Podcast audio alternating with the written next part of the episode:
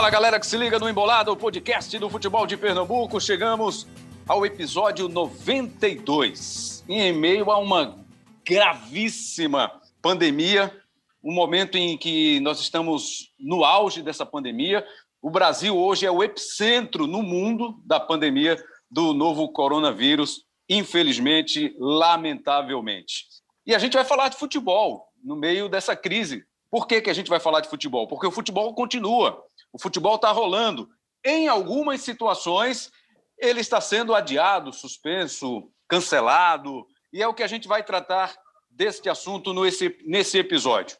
Para o episódio 92, Cabral Neto, Carlaile Paz Barreto e um convidado muitíssimo especial, o médico infectologista Bruno Ishigami, vai trazer uma visão de quem está na linha de frente sobre esse momento da pandemia e, claro, também fazendo uma relação direta com o futebol, com os esportes coletivos. Só o futebol é, pode ser realizado né, em alguns estados neste momento, mas a gente vai fazer essa conversa com ele e trazer uma ideia geral do que está acontecendo. Só para adiantar aqui para vocês, pela Copa do Brasil, nós tivemos cinco jogos que foram adiados. Serão remarcados pela CBF: Porto Velho e Rondônia, Porto Velho de Rondônia, Ferroviário do Ceará, Jaraguá de Goiás e Manaus do Amazonas, Ipiranga do Pará e Santa Cruz. É o tricolor teve o seu jogo adiado. Palmas do Tocantins e Havaí de Santa Catarina, Goianésia de Goiás e CRB de Alagoas eram jogos que seriam disputados quarta e quinta-feira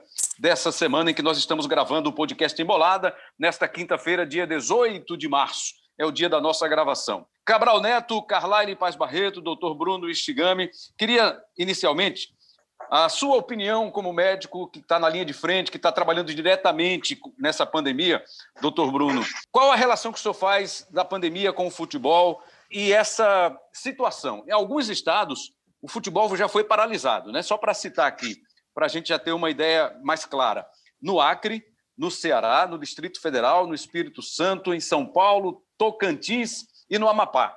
São estados que não podem ser, não podem ser disputadas partidas de futebol. O que é que o senhor entende desse momento do futebol sendo praticado em meio ao auge da pandemia? Muito bem-vindo ao nosso podcast Embolada, doutor Bruno Ishigami. Opa, Rembrandt, é um prazer participar com vocês desse podcast. É uma pena né, que seja um assunto triste, de certa forma, e sobre a situação do futebol, eu fico até um pouco desconfortável e tá rolando futebol em vários estados do país, sabe? É, uma fala que me tocou muito foi a fala de Lisca, acho que algumas semanas atrás, né? Acho que foi no começo desse mês, na verdade, sobre tipo, ó, a gente precisa parar, tem muita gente morrendo, tem muita gente sendo internada, e eu sigo a linha de Lisca mesmo. Eu acho que os estados que estão decidindo parar o futebol nesse momento estão corretos, né? Tipo, não sei nem se existe clima para futebol e acredito que a gente não tem condições sanitárias para ter partidas de futebol nesse momento, né? Hoje a gente vê que o sistema de saúde do país inteiro está colapsado. Essas viagens que os jogadores fazem de avião, de ônibus, colocam em risco não só os atletas, né?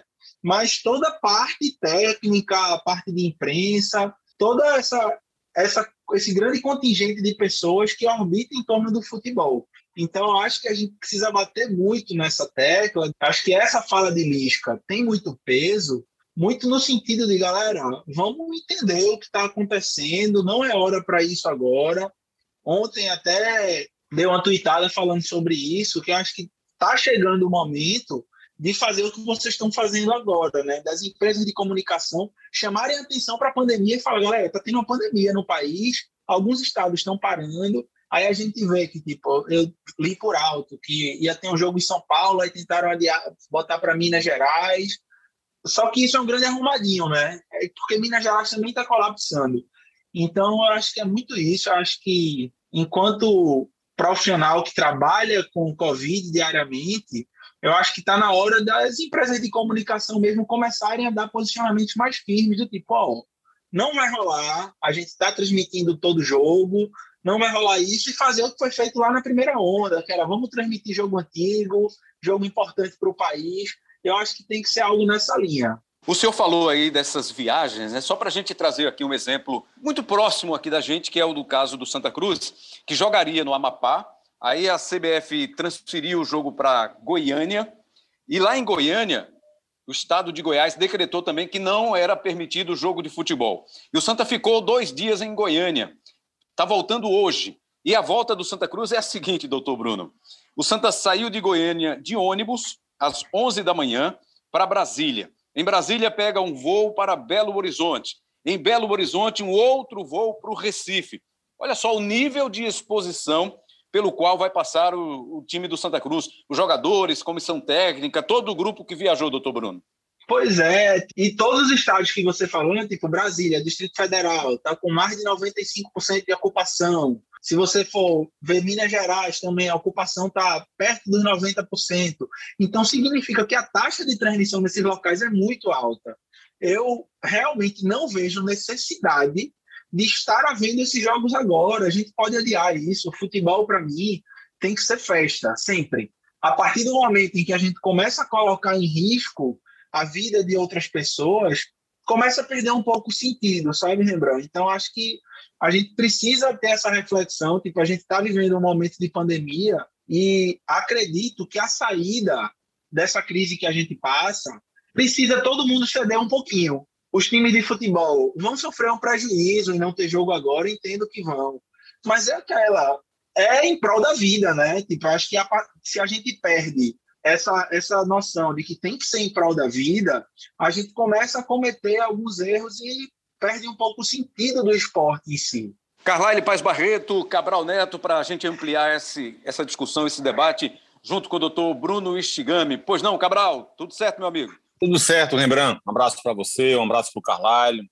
Prazer estar recebendo o Bruno Istigami. Uma pena que o assunto seja esse, né? Eu que tantas e tantas vezes já debati, já discuti com o irmão do Bruno, né, nosso querido Celso Shigami, faz parte do podcast 45 Minutos, a galera que faz um trabalho muito, muito, muito legal, que sou fã demais, e trabalhei com, com o Celso na Transamérica e também no podcast 45 Minutos. Uma pena que, que o debate não seja tão divertido e tão saboroso quanto era com o Celso por causa do assunto, mas o Bruno é um cara muito, muito capacitado para falar sobre esse assunto que a gente está tratando hoje aqui é, vem dando várias entrevistas para a própria Globo e para outros veículos de comunicação também. Tem sido uma peça fundamental para tentar abrir os olhos de muita gente nesse momento e ele vai tentar nos ajudar a fazer isso também agora em relação ao futebol. Bruno, a primeira pergunta que eu queria fazer para você é a seguinte: existe, aconteceu um estudo em Portugal sobre a transmissão do COVID-19, da COVID-19 entre os jogadores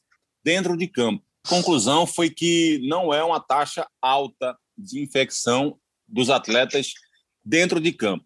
O grave problema é você continuar treinando, né, estar na concentração junto com outros jogadores, estar participando de palestras com esses atletas e o próprio vínculo, digamos assim, social entre eles, né, que às vezes ficam conversando, batendo papo, mas que no próprio jogo em si essa infecção não seria tão alta.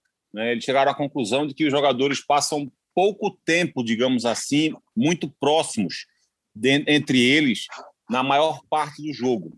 Se chegou a, a um número de seis minutos e meio, em média, seria o tempo máximo de permanência com menos de dois metros entre um jogador e outro, e falando ou algo do tipo. Enfim, um estudo que foi feito em Portugal. E a CBF também se atrela a esse estudo para dizer que um percentual muito alto de infecção entre os atletas não foi através do próprio jogo, porque, segundo ela, houve um sequenciamento do vírus e se chegou a essa conclusão.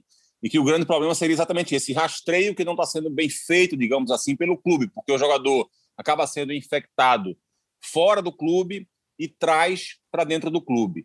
Eu queria primeiro saber a tua opinião sobre essa questão, se você também está por dentro desse estudo, se tem mais informações sobre esse estudo que foi feito em novembro do ano passado, né, se houve já algum relato mais atualizado sobre isso, e que você explicasse para a gente, porque na minha cabeça de leigo é muito complicado entender que na, na prática esportiva do futebol não haja um alto, uma, alta, uma alta contaminação do vírus. Não tinha visto esse estudo, Cabral, mas assim, em partes faz, faz até sentido, né? Porque hoje a gente sabe que a principal forma de transmissão do coronavírus é pelo ar.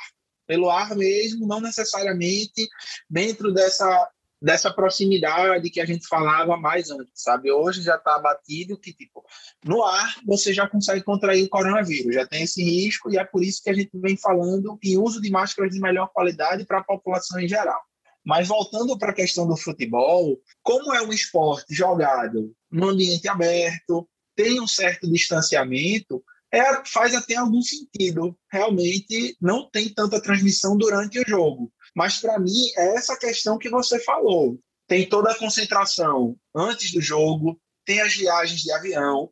Infelizmente, a gente tem muitos casos, como o de Gabigol, que a gente viu essa semana, né, que é o jogador do Flamengo, que foi visto num, estava num cassino clandestino, aí disse que estava jantando, enfim. Uma pessoa dessa, um, um Gabigol desse, por exemplo, eles contraem o vírus, aí ele está lá no, no CT do Flamengo. Ele tem o risco de estar tá transmitindo para outras pessoas, sabe? Não dá para a gente analisar só a questão do momento do jogo em si. E aí eu tomo como referência o que a NBA, o que a NBA fez nos Estados Unidos. Eles estavam querendo que tivesse, que seguisse a temporada regular. Vamos isolar todo mundo numa bolha bota todo mundo lá em Orlando, não entra nem sai ninguém. Aí sim você consegue impedir a taxa de infecção. Aí sim você vê que existe um controle maior. Porque é o controle, tem que ser, não é só dentro do campo, não é só na hora que o jogador vai entrar em campo. Tem que controlar a vida do jogador como um todo. A diferença é que o custo disso é muito alto, né? A gente teve também o Australia Open, né, já no começo desse ano, Tava rolando, fizeram um esquema de isolamento parecido com o da NBA, só que era no hotel. E aí, um funcionário do hotel contaminou, positivou para Covid.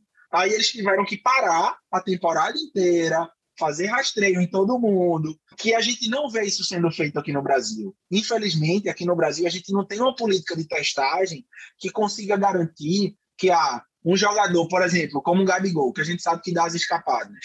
Pô, esse cara coloca todo mundo em risco. Então, enquanto eventos como esse acontecem, a gente está colocando em risco a vida de muita gente, sabe? Então, acho que a gente tem que entender que a transmissão é como você disse, é para além do dentro do gramado, é fora do gramado, mais importante. Carlyle Paz Barreto, antes da sua primeira participação, eu tenho duas informações aqui, atualizações para o amigo que está nos ouvindo. É, uma delas é sobre o futebol de Minas.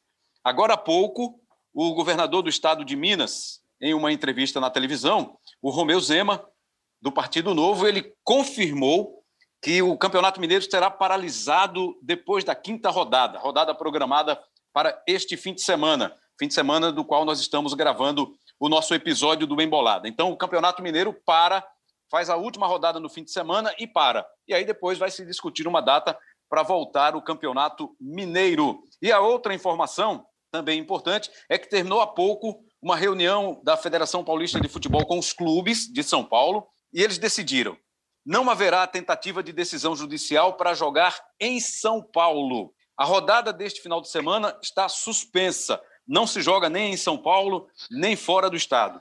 Novas negociações para jogar futuras rodadas fora de São Paulo devem acontecer a partir da próxima semana. Então, são atualizações sobre a situação do futebol brasileiro neste momento. Vindo mais uma vez, Carlyle Paz Barreto. Obrigado, Rembrandt. Um abraço a você, um abraço a Cabral. Um especial é doutor Bruno Ishigami, né? Muito feliz. Agora debatendo com ele, eu lembro há alguns anos, a gente batia pelada junto, amigo de Celcinho, Cabral já citou, trabalhamos juntos na Transamérica, trabalhei com o Celso também no Jornal do Comércio, e ele levava aquele irmão dele, caçula, lá para pelada, e eu lembro uma dessas semanas, estava lá, o caçulinha lá com o cabelo raspado. Tinha acabado de passar no vestibular para medicina e agora se tornou um infectologista de, de mão cheia e dando exemplo para todo mundo. Um grande abraço. Ô, Rebrão, você tá ficando nessa... velho mesmo, Carlyle.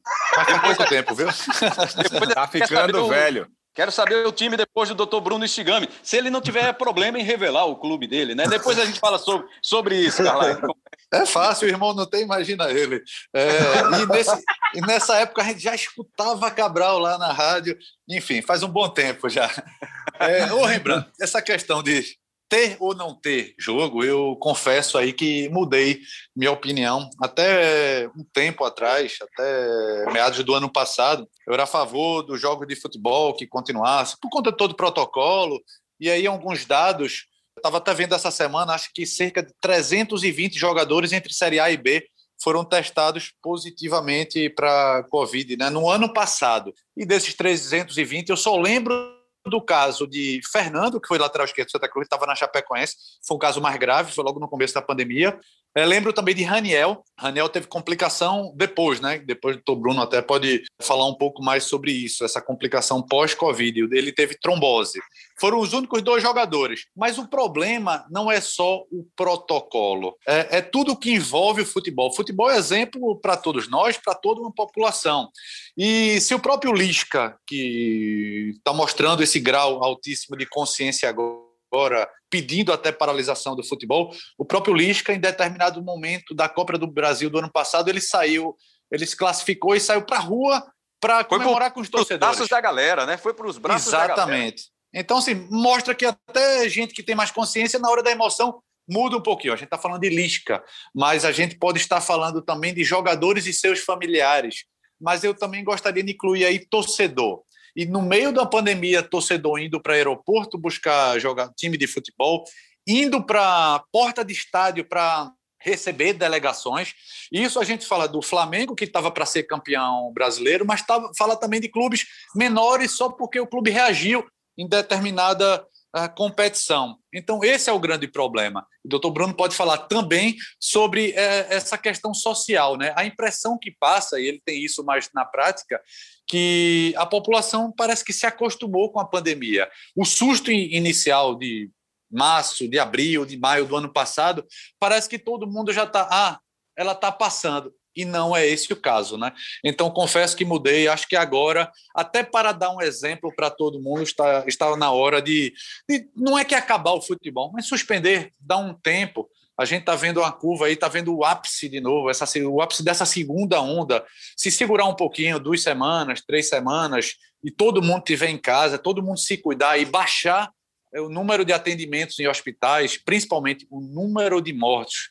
A gente está falando aqui em quase 3 mil pessoas morrendo por dia num país, e esse número pode chegar é, em breve. Então, o futebol poderia dar esse exemplo também para todo mundo. E quem sabe, depois do futebol, agências bancárias fiquem menos lotadas, transporte público para comece a respeitar a vida e também fiquem menos lotados. Em relação a essa parte da sociedade, Carlyle, eu acho que a grande dificuldade que o Brasil enfrenta na pandemia é a falta de uma coordenação nacional, sabe? Tipo, a falta de coerência no discurso do governo federal até o município. Porque, por exemplo, aqui em Pernambuco, governo estadual e município citam gravidade da pandemia, fala da importância de respeitar o distanciamento, da importância de utilizar máscara.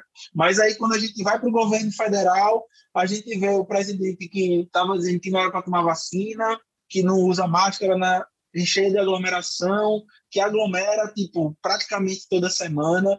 Então, eu tento não responsabilizar tanto a sociedade em si, porque eu acho que a gente é uma grande massa, né? A gente é um país com 200 milhões de habitantes, e se a gente não tem uma coordenação nacional, fica todo mundo batendo cabeça, porque para muita gente a fala do presidente é uma fala correta, é a fala do cara certo, é o cara que está à frente do país, sabe? Então, eu atribuo muito essa dificuldade a população entender o que realmente está passando por conta desse discurso perdido. Porque a gente não tem um discurso uniforme de todo mundo batendo na mesma tecla de que tem que ficar isolado. Porque, tipo, quando a gente viu lá a primeira onda, até o discurso parecia ser mais uniforme, né? E, além disso, a gente tinha um auxílio. A gente falar em isolamento social em um país que tem um contingente de 40% a 50% da população sem vínculo formal, é difícil, tipo, eu peço lockdown nas minhas redes sociais, e me sinto até um pouco mal, porque tem gente que está ali trabalhando na rua para botar o dinheiro dentro de casa, e se ele não tiver auxílio e nem tiver como botar dinheiro dentro de casa, ele vai passar fome, sabe? Então, eu acho que o problema de, desse tipo, como a sociedade brasileira, como um todo, enxerga a pandemia, é um contexto maior de tipo a gente vem, vive uma crise econômica pelo menos desde 2016, né? A gente vem caindo, só caindo, caindo, 2014 talvez, 2013 e agora culminou com a pandemia, então isso dificulta, né? Demais porque é aquela, não dá para simplesmente fechar e deixar esse pessoal desassistido. Então eu atribuo essa esse não acordar para a gravidade do que a gente está vivendo por conta desse contexto político e econômico que a gente está. Então, eu acho que o momento né, é fazer isso que você disse. Eu acho que todo mundo tem que dar o exemplo e entender a saída da pandemia passa por todo mundo se sacrificar um pouco. O grande empresário vai ter que se sacrificar um pouco, levar prejuízo talvez aí algumas semanas, alguns meses. O futebol vai ter que se prejudicar um pouco, mas é se unir para tentar sair da pandemia. E isso de tipo, parar futebol é exemplo. Quer queira, quer não, tem uma fala que Celso diz que é das coisas menos importantes da vida, o futebol é uma das mais importantes. O futebol é exemplo para muita gente. A partir do momento em que você coloca jogador de futebol, a imprensa, grandes clubes, para fazer um movimento em prol do isolamento, em prol de vacina, a gente consegue alcançar muita gente. Então, acho que a gente precisa formar uma coalizão mesmo em torno do tema do combate à pandemia e passa pela interrupção do futebol para a população entender também que a vida não está normal. Porque tá rolando tudo normal, tipo, tá rolando futebol normal, ônibus lotado tá normal, empresa funcionando normal, passa uma sensação de normalidade no dia a dia. Se você não acompanha de perto, você acha que tá tudo certo. Doutor, e o mais duro que, que eu vejo nisso tudo é o seguinte: todos esses sacrifícios que já foram feitos, nós tivemos outros momentos de fechamento do comércio, de fechamento de praias, de parques, e a gente chega num momento como esse hoje, que é o ápice da pandemia aqui no país, a gente fica com aquela sensação de que não adiantou nada até agora. Nada do que foi feito adiantou, porque a gente segue vivendo um drama e precisando mais e mais e mais sacrifício, doutor Bruno. E o desespero é exatamente esse, sabe, Rembrandt? É ver o quanto a gente se sacrificou ao longo desse último ano, né? Acho que a sociedade brasileira inteira se sacrificou ao longo desse último ano, cada um da sua forma, a gente vê que muito negócio fechou, a gente vê que tem muita gente do meu convívio, pelo menos, percebo que está mais ansioso, está com mais medo, está mais triste, e vê que a gente está voltando como se fosse para estaca zero, para o começo de tudo, sabe? Tipo, quanto foi que a gente já entregou, né, por conta da pandemia, e agora a gente está vivendo tudo isso novamente. Eu acho que o sentimento de tristeza vem muito daí, dessa ausência de que, beleza, eu me sacrifiquei ao longo do último ano, estou aqui dando gás e tudo de novo agora. Porque é isso, a gente precisa entender e precisa reproduzir as medidas que estão sendo feitas nos países que estão ultrapassando a pandemia, né? Tipo, a gente vê a Austrália, a Nova Zelândia, até países da Europa agora, os Estados Unidos está saindo da pandemia. Vamos imitar a estratégia dessa galera, vamos entender a dinâmica do vírus, vamos entender que é muito mais fácil a gente prevenir a infecção usando máscara de qualidade, respeitando isolamento social. Tudo isso é muito mais fácil do que abrir vaga de UTI, do que precisar fechar novamente agora. Talvez a gente não precisasse fechar do jeito que a gente está fechando agora. A China passou por um surto lá no começo de janeiro, fevereiro do ano passado, e hoje eles lidam com a pandemia de forma muito mais tranquila. Mas é isso, são escolhas que a gente vem fazendo de forma errada aqui no Brasil e faz com que a gente sofra tudo de novo. Amigo Bruno Shigami, muito obrigado. Quero agradecer demais aqui, em meu nome, em nome de todos os nossos companheiros aqui, a todos os médicos, a todas as pessoas que trabalham na linha de frente, médicos, enfermeiros, técnicos de enfermagem, que são também fundamentais nesse trabalho do combate aí, não só à pandemia, mas no trabalho da saúde como um todo. A gente agradece a sua participação, espera reencontrá-lo num outro episódio aqui do nosso Papo Embolada, falando de situações mais amenas, né? falando de futebol, dessas coisas menos importantes a mais importante, como já diria o Celso, seu irmão. A gente agradece a sua participação e espera reencontrá-lo em breve. Muito obrigado aí pelos seus esclarecimentos e por ter contribuído mais uma vez aqui com todos nós do Grupo Globo e com a sociedade, com os nossos ouvintes. Muito obrigado, doutor Bruno. E eu queria saber por curiosidade, né? Qual é o seu time de coração? Eu sou esporte de coração. Hoje eu sou, hoje eu sou um rubro-negro mais safado. Antes eu era rubro-negro de estádio, tudo isso. Hoje eu sou aquele rubro-negro que comemora quando ganha, mas também não fica triste quando perde. Está satisfeito com o Jair Ventura? Olha aí a pergunta tô, fácil. Eu estou satisfeito porque eu acho que ele fez um milagre ano passado, né? A gente ter conseguido permanecer na Série A foi um milagre diante do que a gente está vivendo no futebol regional, né? A gente vem sofrendo muito e o Nordeste ainda assim conseguiu manter alguns clubes na Série A, né? Então acho que Jair Ventura fez um bom trabalho, né? Diante das circunstâncias e fiquei feliz que ele renovou também. Tá aí então, Carlyle Cabral. Nosso, nosso abraço aí ao doutor Bruno Estigami. Cabral, Carlyle. É muito, muito legal a participação do Bruno, como já era se esperar, né? O Bruno está tentando alertar a população. Espero que muita gente tenha compreendido também a, a mais com mais essa chance né, que ele está nos dando aqui. Um trabalho realmente muito bem feito dele e de todos os infectologistas praticamente no país inteiro, né? Todo mundo da área de saúde, como você falou, Rembrandt, a gente agradece muito, de fato, para to a todas essas pessoas, né, que estão na linha de frente aí tentando salvar vidas e, claro, também muito preocupado até com o psicológico dessas pessoas. Né? Então, desejo força também para o Bruno dizer que eu me surpreendi com a questão do time dele, né? Eu não sabia que ele, que ele era rubro-negro. Talvez, talvez seja o único da família, não sei, né? Tá ouvindo, Carlai? Tô. Um abraço, um abraço, doutor Bruno. Obrigado aí pelas explicações e obrigado por todo o seu trabalho. Então, sinta-se abraçado e todos que da área de saúde, médicos, enfermeiros, todos os auxiliares que estão nessa linha de frente. Nossas homenagens. Então, galera, obrigadão, viu? O doutor Bruno Estigami, médico infectologista, participando, contribuindo aqui com o nosso Embolada. Carlyle e Cabral, a gente vai seguir aqui temos 20 minutos para a gente falar de futebol, né? De bola rolando. Ou não, de repente. Ô, né? Rembra. Oi, Cabral. Só, já, já que vai concluir, só deixar claro aqui minha opinião, que eu também acho que o futebol tem que parar. A gente, eu, eu me lembro muito bem da comoção no planeta, né?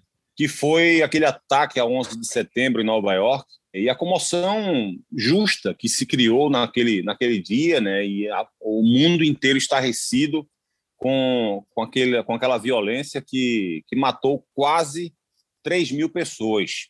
E dois dias atrás, aqui no Brasil, foram notificadas mais de 3.100 mortes. Ou seja, a gente está vivendo praticamente um 11 de setembro todos os dias aqui no país.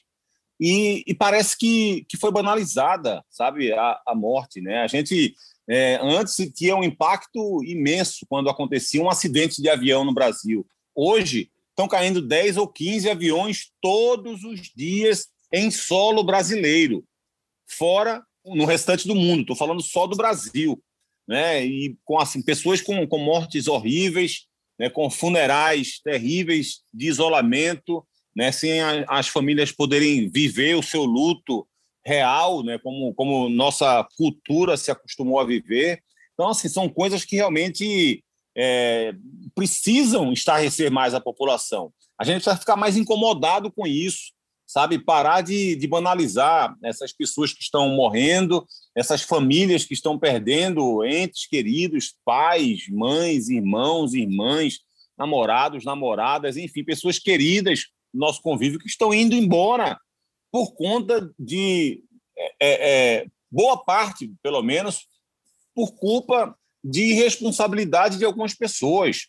Sabe assim, eu entendo, a gente aqui não está fechando os olhos para isso, não. Eu entendo que as pessoas precisam trabalhar, que as pessoas precisam ter sua renda. Né? O, o depoimento do Marcão, goleiro do Sergipe, foi de fato emocionante, né? quando ele falou dos jogadores que disputam Série C, Série D, né? jogadores que passaram fome porque paralisou o futebol. E a gente entende tudo isso. Mas se você não tiver vida, você não vai ter como trabalhar, você não vai ter como resgatar isso.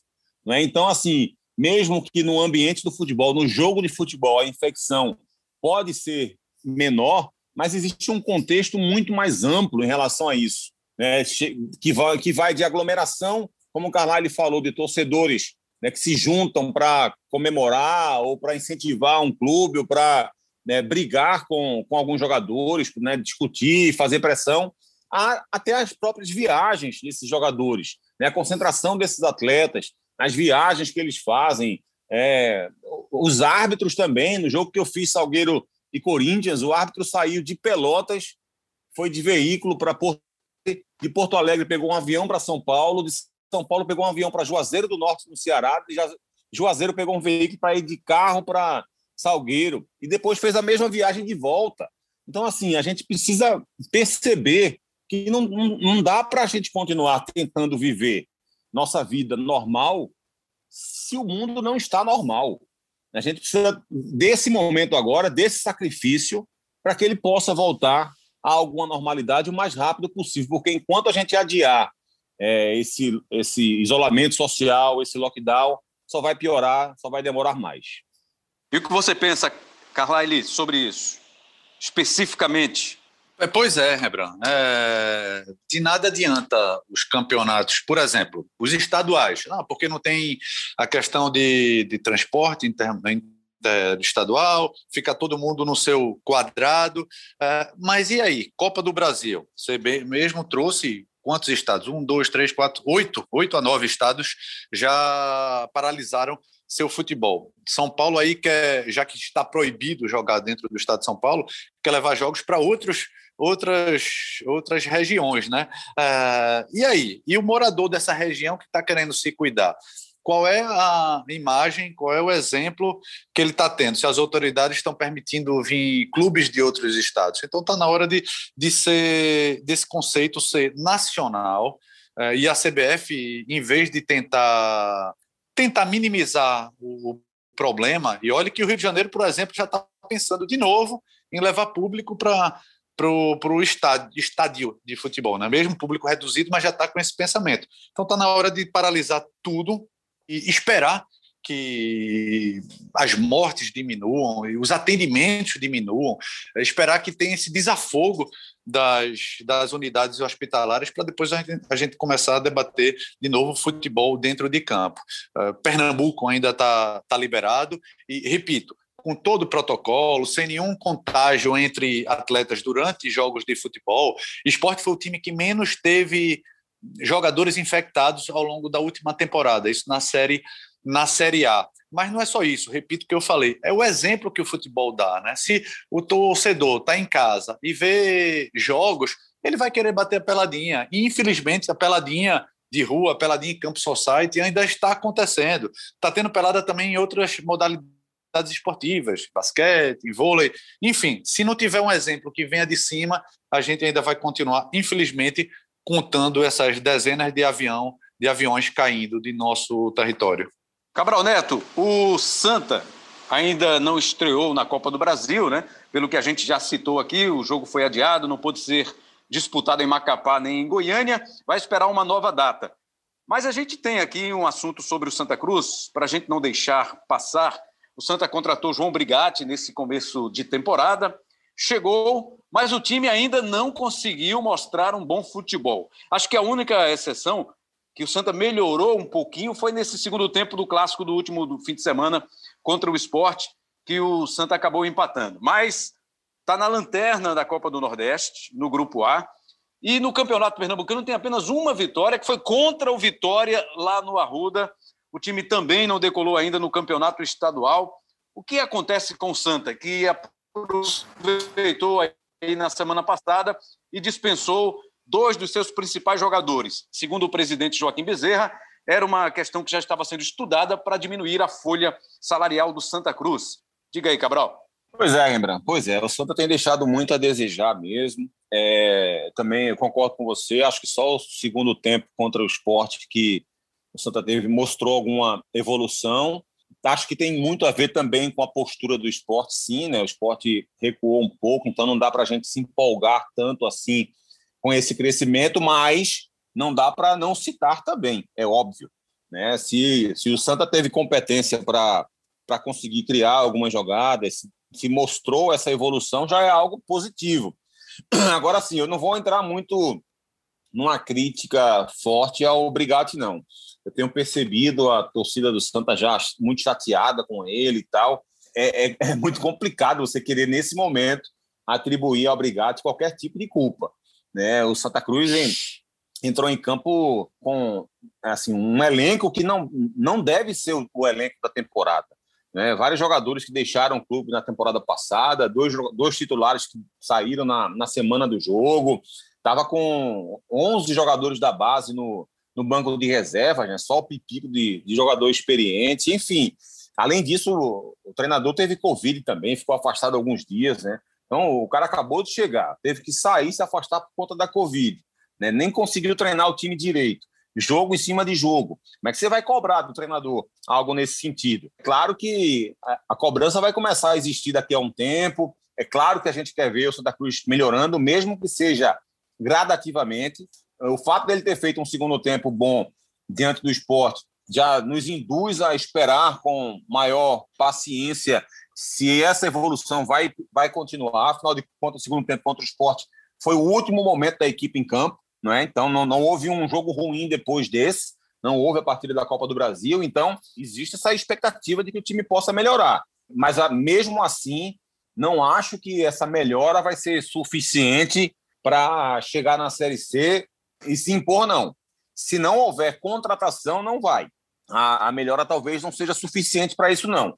Por isso que a diretoria também precisa dar respaldo ao técnico, e respaldo não é só passar confiança para ele, dar respaldo para ele é dar é material humano para que ele possa trabalhar também, porque a organização de uma equipe é fundamental. Eu sou o máximo defensor de treinador que organiza equipe.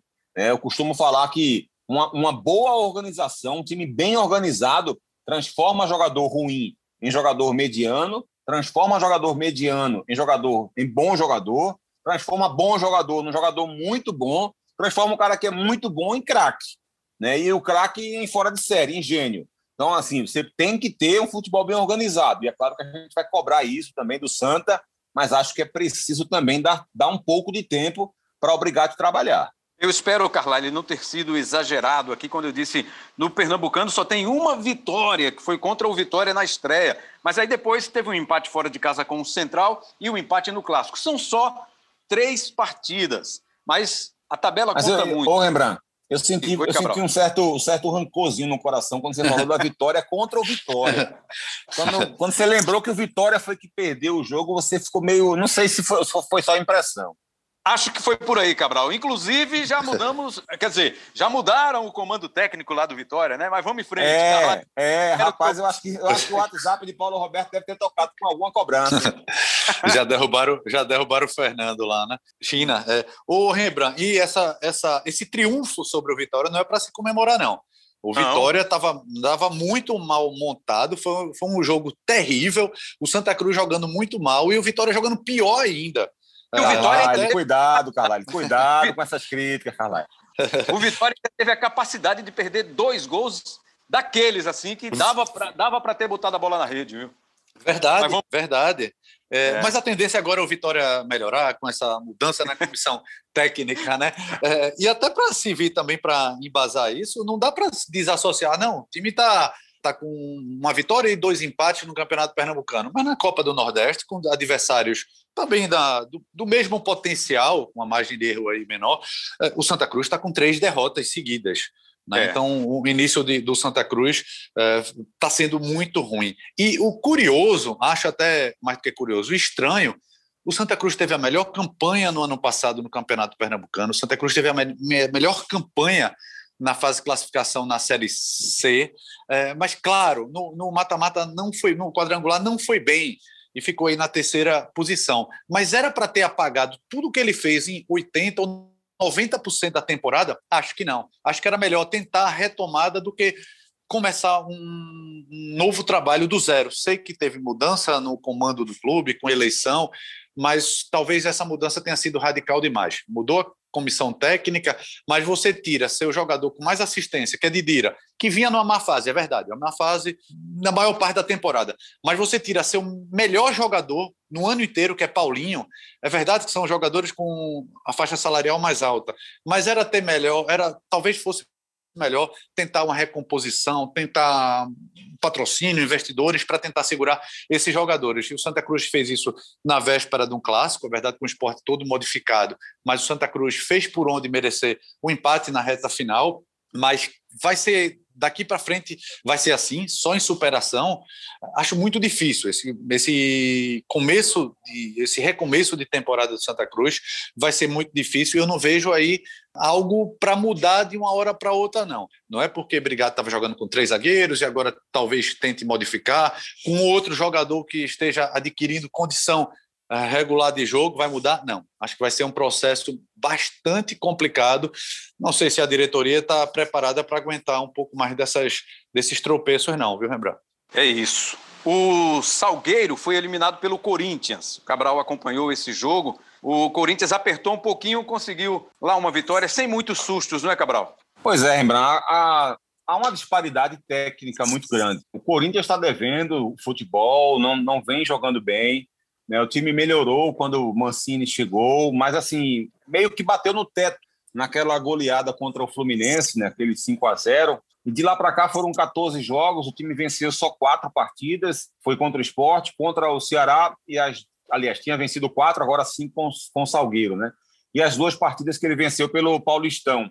E essas duas partidas que ele venceu pelo Paulistão, a Ponte Preta e São Caetano, jogando mal, né? quase não criando jogadas, quase sem finalização, muito dependente do Matheus Vital, que esse sim vem, vem carregando o time nas costas praticamente.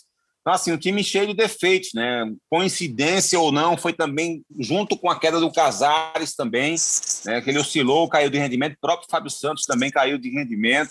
É, o Casares, inclusive, ficou dois jogos fora antes de enfrentar o Salgueiro, exatamente para melhorar sua condição física, para tentar retomar o bom momento. Enfim, estou só contextualizando para explicar que Corinthians vinha mal, mas tecnicamente não dá para comparar, né? Fisicamente também não tem comparação. Você via dentro de campo a dificuldade né, da disputa individual, do contato dos jogadores do Salgueiro com os jogadores do Corinthians. O Corinthians fez muito mais faltas do que o Salgueiro dentro de campo, exatamente por conta desse contato ser, ser muito mais forte fisicamente do Corinthians do que do Salgueiro. Então, enfim. E aí o Salgueiro, o, o Corinthians abre o placar com quatro minutos praticamente já ali já reduziu a quase zero as chances da equipe do Salgueiro de classificação, que teria que virar o jogo. Então, assim, você percebeu dentro do jogo os defeitos que o Corinthians tem, né, que ficou ali até 20, 25 minutos meio que só se defendendo, né, é um defeito grave. Você, você tem um time melhor e você passa 20, 25 minutos só se defendendo contra o adversário, que nem chegava ao ataque praticamente. O Salgueiro tinha bola, mas não conseguia de fato chegar, se aproximar da grande área. E aí, toda vez que o Corinthians saía um pouco mais, tinha um pouco mais de liberdade, levava muito mais perigo. Né? No segundo tempo, o Mancini fez algumas alterações táticas, deu um pouco mais de liberdade para o Otero. O Otero também não vem jogando bem, estava muito mal no, no, no, primeiro tempo, mas o fato dele dar um pouco mais de liberdade para o Otero e mudar o posicionamento fez o time marcar mais em cima do Salgueiro. E aí, o segundo tempo foi totalmente da, do Corinthians, né? o Salgueiro não teve força para nada, fez 2 a 0 também muito cedo né? E acabou também reduzindo as forças do Salgueiro. Mas assim, não, não dá para o Salgueiro ficar trazendo essa, essa derrota, essa eliminação, potencializando isso para a temporada, não. Porque na hora que sai o sorteio, que vai enfrentar o Corinthians, você cria uma expectativa de, de passar. Até porque tem exemplos disso na Copa do Brasil todo ano, né? O Afogados fez isso ano passado com o Atlético Mineiro, então te dá um pouco de esperança de passar. Mas ao mesmo tempo você sabe que a situação é muito complicada, muito difícil. Então, essa derrota não deve abalar o Salgueiro. É, o Daniel Nero tem capacidade para reunir seus jogadores e mostrar para eles que o foco principal é a Série C e que o time tem condição, sim, de, de conquistar um bicampeonato estadual e, de repente, fazer uma boa campanha na Copa do Nordeste e focar na Série C. Não acho que essa derrota vai interferir tanto assim no andamento do clube, não. Um minutinho, Carlyle, para você destacar a vitória do Retrô sobre o Brusque. Brusque que este ano vai disputar a Série B do Campeonato Brasileiro. Vitória por 1 a 0 jogando na Arena de Pernambuco. Surpreendeu, Carline? Não, é, Bran, só rapidamente falando aí do Salgueiro, para mim o Salgueiro fez uma grande partida, viu? Ele jogou no, no limite dele. É, como o Cabral falou, foi a imposição física do Corinthians logo no começo, com duas bolas de rebote na área, ele conseguiu, na bola área, fazer logo os gols, e depois disso até se acomodou um pouco. Voltando agora para sua pergunta, o retrô, o problema não é nem o retrô, né? Todo mundo entra em campo em relação a, a dinheiro, a essa cota, cota da primeira fase, cota da segunda fase. O retrô, o problema não é esse, não. Ele quer se mostrar mesmo, ter mais visibilidade nacional jogando jogando na Arena Pernambuco, num gramado belíssimo. ele se impôs, fez logo 1 a 0 no começo e retrou mostrando na né, terceira colocação no Campeonato Pernambucano do ano passado, mostrando o exemplo do Salgueiro que podem dar trabalho aí para os pernambucanos nesse campeonato estadual, Rembrandt. Boa, e vai enfrentar o Corinthians, né? Vai enfrentar o Corinthians, o Retrô. Exa exatamente, agora o jogo é lá. Valeu, Carlaile. Valeu, Rembrandt. Um grande abraço a você, Cabral. Um abraço a todos. Até a próxima. Cabral Neto, juntos. Valeu, Rembrandt. Juntos e embolados, sempre. Um abraço para você. que bom, viu? Daqui a três dias estarei de volta com o meu amigo Rembrandt Júnior na transmissão da Globo. Seja bem-vindo de volta. Fez muita falta. Rodrigo fez uma belíssima narração, mas evidentemente você também fez falta, viu, Rembrandt? Valeu. Prazer grande demais. Vai ser uma honra estar de volta aí contigo aí, uma satisfação imensa. E também parabenizar aí ao Rodrigo Raposo, né? Mandou bem demais. O Rodrigão, também aqui no podcast, né? Antes da, dessa minha volta, ele também fez aqui um desses episódios. Quero agradecer a todo mundo que ficou com a gente para acessar o Embolada, todos os episódios do Embolada, ge.globo barra Embolada, ou pela sua plataforma de áudio digital preferida, estamos lá. Em todas elas, para você baixar e ouvir o nosso Embolada, o podcast do futebol de Pernambuco. Hoje com a edição da Raíra Rondon. Valeu, Raíra. Produção do Daniel Gomes, CEO Lucas Fittipaldi coordenação de Rafael Barros, gerência de podcasts do GE, do André Amaral. Um grande abraço a todos, até a próxima, valeu!